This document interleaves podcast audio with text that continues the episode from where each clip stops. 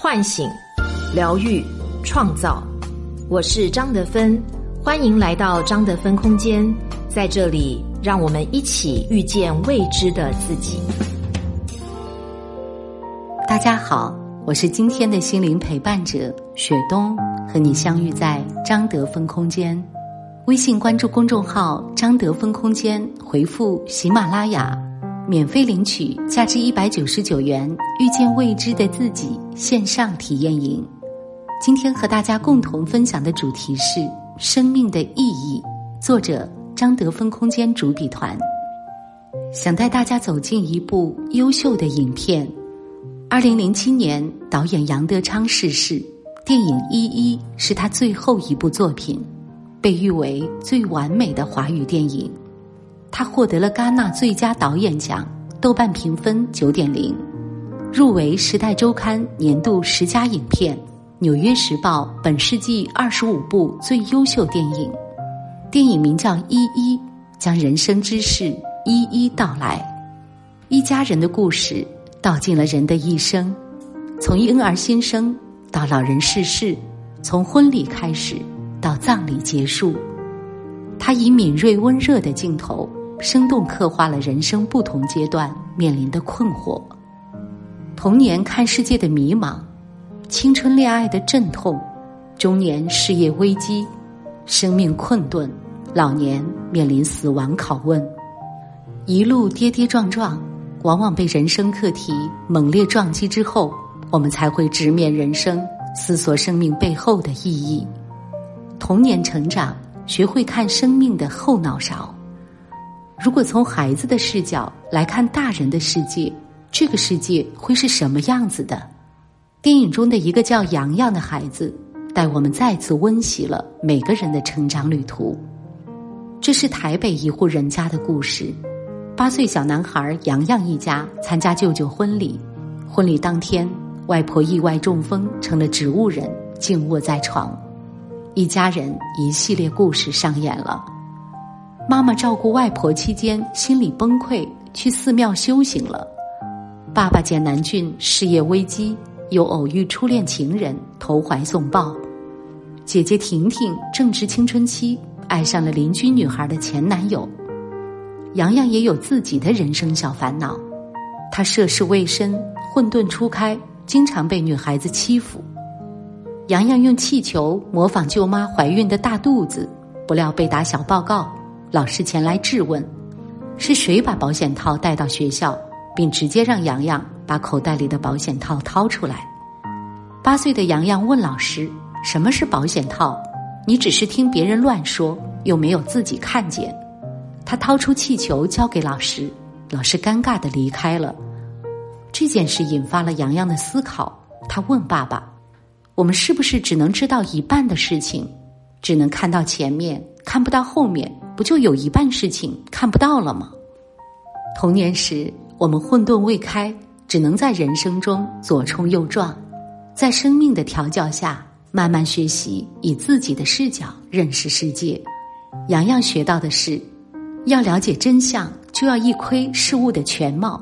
于是他透过自己的视角拍了很多人后脑勺的照片，电影海报也是洋洋的后脑勺。或许这是杨德昌留给世人的思考吧。真相是什么？是被看见的这一半，还是没被看见的另一半？心理学家荣格说：“生命就像以根茎来维持生命的植物，真正的生命是看不见的，深藏于根茎处的。生命的真相隐藏在潜意识冰山下，就像我们的后脑勺一直都在，却很难被看见。”被认知，洋洋以自己的方式看见生命的后脑勺，找到了生命深藏的力量，处理了自己的困惑。洋洋在婆婆葬礼上说：“看到还没名字的小表弟，我觉得我也老了。”经过了一番看见后的审思，他成长了。青春课题，恋爱带着原生家庭创伤。电影中的青春期少女。姐姐婷婷所代表的是每一个普通女孩，对爱情充满浪漫幻想。邻居女孩丽丽和男友胖子经常吵架。丽丽三心二意时，婷婷陷入了这场多角恋，和胖子在一起了。男友在台北街头牵起婷婷的手，与此同时，父亲也在东京街头牵起了初恋情人的手。婷婷为留住男友，把他带到了旅馆，没想到男友说：“这样不太好吧，先落跑了。”巧的是，这一幕和父亲年轻时如出一辙。他也曾经抛下初恋，自己先跑了。婷婷以他的行为追随父亲的命运，以表达：“我是你的女儿，我经历你当年做的事情，这是我对你的爱与忠诚。”荣格曾说：“生命中无意识的创伤未得到解决，会以一种宿命的形式重现于我们的生活中。人生如此巧妙，我们的恋爱带着原生家庭的创伤。”命运一直在轮回，我们会重复父母的故事，选择的恋人也带着熟悉的吸引力，像极了我们的父亲或母亲。婷婷爱上了一个和父亲如此相似的人，害羞、怯弱、临阵脱逃。我们钟情于一个跟爸爸或妈妈相像的人，是在重复构建和父母的关系。重复体验与父母互动的安全依恋关系，有时候恋爱是原生家庭关系的一次轮回。对婷婷而言，这种轮回有两层含义：一是重温童年美好，疗愈原生家庭创伤；二是体验爱而不得，成长自己，修炼自己的心。后来，丽丽又将男友夺了回来，婷婷恢复单身。胖子却陷入了情执，疑心丽丽和他老师关系不纯，在一天清晨捅死了老师。关系里的患得患失、贪嗔痴、爱而求不得，挑拨起人内心的欲望，揭露出原生家庭的关系模式。被欲望吞噬的人，像胖子，以惨烈的方式将自己献祭给了青春。懂得放手的婷婷，穿越了功课。在悲哀和心痛中成长了，这场多角青春恋爱最终以激烈而疼痛的方式结束了。当我们剥离幻想，有意识觉察自己的欲望，懂得适时放手，亲密关系就不再是单纯的轮回，而是修炼的道场。修炼自己的心，让我们从孩子进化为成人。婷婷培育了一个盆栽，一直开不出花儿。后来悄然长出了花骨朵，这个具有象征意义的镜头意味着，晚熟的婷婷经历了刻骨铭心的恋爱功课，疗愈了自己，修炼了自己的心，学会了放手，从青涩懵懂到清醒成长，生命之花终于成熟绽放。中年课题，重遇初恋，再活一次会怎样？爸爸简南俊人到中年。也遇见了很多中年人的课题，公司濒临倒闭，他借着出差日本的机会和初恋情人阿瑞偷偷约会，初恋哭诉南俊无情，怨念了他三十年，为什么当年抛弃了我？你知不知道我一直在等你，却等不来？南俊解释说：“你希望我上电机拿博士，你问过我心里真正想做什么，我考上了。”爸妈很开心，你也很开心，而我是最悲哀的人。让最爱的人教我怎么活下去，怎么过日子，那是很悲哀的。心理学家说，爱情有三个阶段：第一阶段，一加一等于一，幻想的爱，我们将完美伴侣的想象投射到对方身上，爱情简直美好极了。你是我，我是你，我们宛如一体。不分彼此。第二阶段，一加一等于零，幻想破灭。随着关系的深入，我们看清对方真实的样子，不是我真正想要的，没有满足我的期待，幻想破灭。于是想要改造对方，双方开始权力斗争，陷入痛苦。第三阶段，一加一等于二，接纳真实的爱，彼此接纳对方真实的样子。愿意呈现真实的一面，去互动，去连结，于是生出更深层次、真实的爱，能走到第三阶段，爱情就是彼此生命的重生。但可惜的是，很多人的爱情止步第二阶段，幻想破灭后，改造伴侣失败，带着失望分手扬镳。阿瑞和南俊一起旅行，聊人生，聊理想，像年轻时候一样约会，有牵手，有眼泪，有笑声，有拥抱。但面对初恋情人的投怀送抱，精神已经出轨的南俊却没有进一步的回应。最后一天，南俊去敲门。这次初恋情人不告而别，先一步离开了。乍见之欢，两看相厌，只能风花雪月，无法柴米油盐。不如一别两宽，各自欢喜。他们的爱情结束在第二阶段。和阿瑞相爱，深入融合时，南俊感觉要被改造成自己不喜欢的样子，一部分自我和生命力被剥夺了。我们被爱情吸引，本意是想要圆满自我。当在一起，爱到过度失去自我时，我们就想要逃离，回到单独。所以，南俊第一次落跑，第二次退缩了。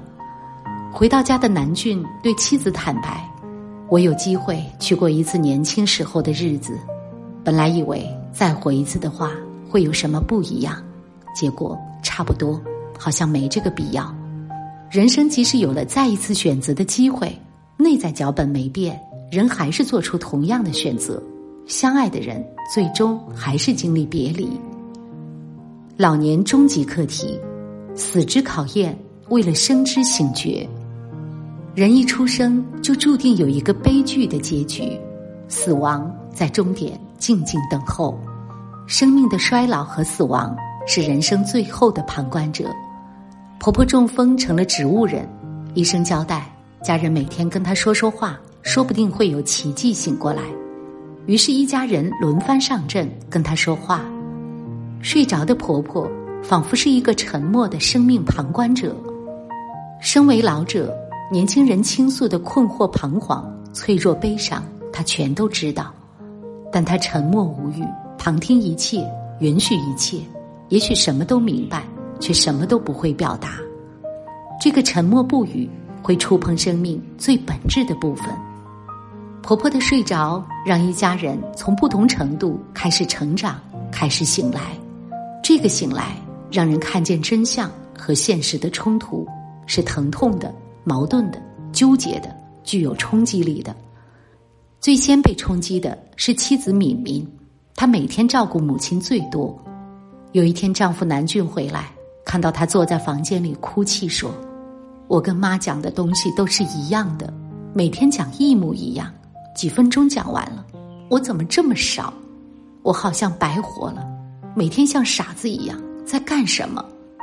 假如有一天我也跟妈一样。”这次冲击让生命那个最大、最后的问题撞击了他，触碰灵魂的内核，让他开始审问自己。如果生命终有一别，终有一死，我的人生有什么意义？我为何而活？于是他开始走上内在成长、醒悟的道路，去寺庙修行了。男主南俊也被敲醒过，公司面临生死存亡，被资本鞭打，他在公司被合伙人排挤，不得不一次次放弃诚实本真的自己和理想，向现实妥协、低头。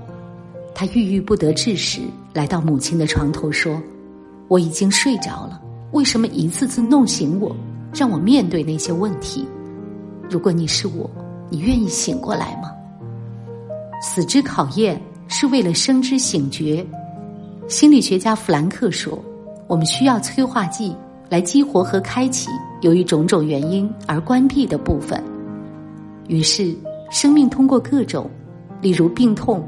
死亡、失业、破产、失恋等等死的考验，将我们一再从无名、麻木、沉睡中敲醒，让我们打开生命更多的可能性。我们或许会渐渐明白，人生一直在经历不同课题，内在意识一直改变和成长。如果我们不做出改变，自然和生命会以他的方式来一次次唤醒我们。最终我们会知道，所谓人生八苦，不过是包装难看的礼物，生命的催醒剂。微信关注公众号“张德芬空间”，回复“喜马拉雅”，免费领取价值一百九十九元《遇见未知的自己》线上体验营。我是张德芬。如果你想和我有更多的交流和互动，欢迎搜索关注微信公众号“张德芬空间”。心灵之路上，我会和你一起成长。